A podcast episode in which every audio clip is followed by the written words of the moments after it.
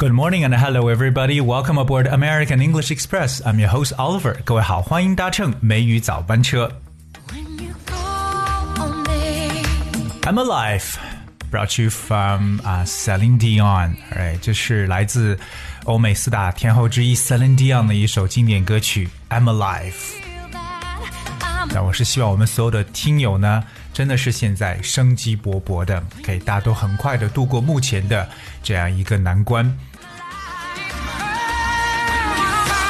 当然，这个节目呢，也是为了帮助我们所有的听众朋友呢，提升自己的一个实用语言的能力，也让大家持续保持学习英语的一个兴趣爱好。如果你有什么样的一些建议或意见的话，Oliver 也非常非常期待各位能在各个平台上留言给我们。Alright, I'm looking forward to your advice and comments and suggestions because we are growing. 我们一直呢在成长。而今天的节目呢，Oliver 跟大家来继续描述一个语言点。这个今天跟大家去描述的这个呢，其实是非常简单的一个词，就是 man，m a n man。各位想到 man 一定觉得，哎，这就是男人的意思。But there's actually more to it。其实有很多很多它所衍生出来的一些说法。所以今天呢，继续跟大家来讲述英语的实用语言知识。We know that the word man basically is a male person, right? 本身表示一位男性。For example, a good-looking young man 就是一名英俊的年轻人。But the word man can also be defined differently.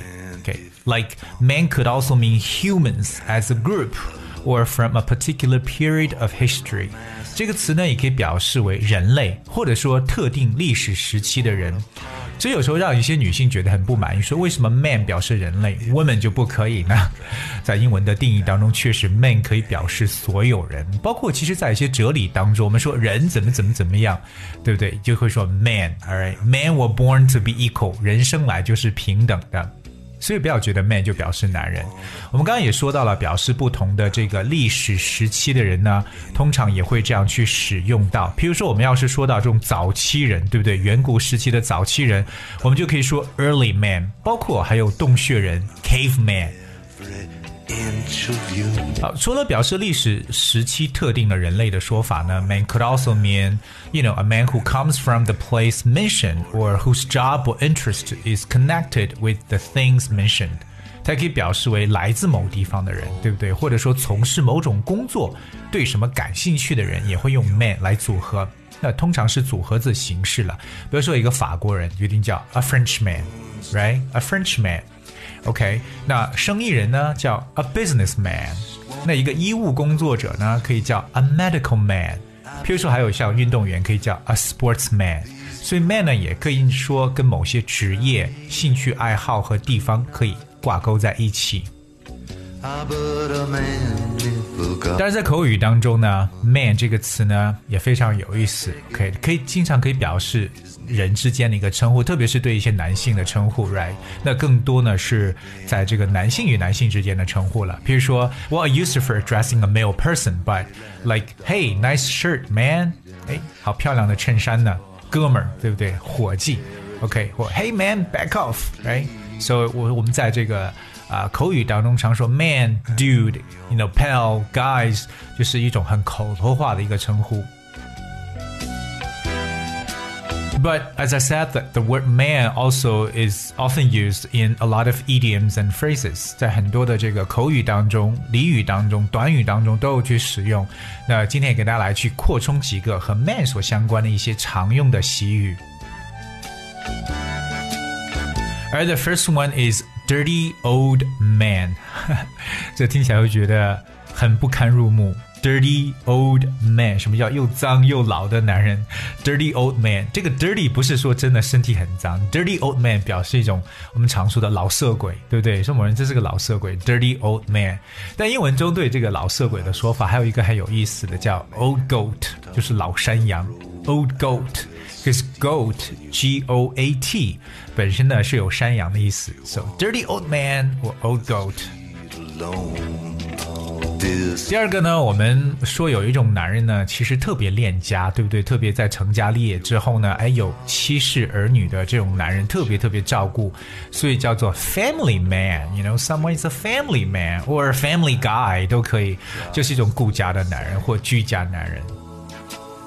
So a family man means a man who has a wife or partner and children, a man who enjoys being at home with his wife or partner and children. 对，特别呢是喜欢在家享受天伦之乐的这些男人呢，叫做 family man。当然，我们也可以叫做这种 family guy 的说法。 ask me to 那么接下来这个我来说出来，看大家能不能猜一下？Hit man，hit man，hit that's H I T，hit man。 ask for you. 能猜出来吗？Hit 是打，这是打人的人吗？Hitman, alright. Hitman actually is a criminal who is paid to kill someone. 哇，原来这个 hitman 真的是职业杀手，就是受雇呢充当刺客的人，就是专门被雇来去杀别人。That's called hitman or assassins，刺客的感觉。 If you want a boxer, 而再接下来呢，我们叫 man's man。什么叫做男人中的男人呢？man's man。哎，我们特别说到一个人，啊、在口语中说，Well, you're the man, you are the man，不是说你是男人，you're the man，表示哇，你太厉害了。OK，很赞，就说一个人可能在做一个事情上面非常的出色，我们对他进行一个赞扬。Well, you're the man，真了不起，可能别人做不了。所以说，man's man 可能比这个更牛了，对不对？表示男人中的男人，就是特别厉害的，特别能受到别人称赞的时候，可以这样去说 man's man。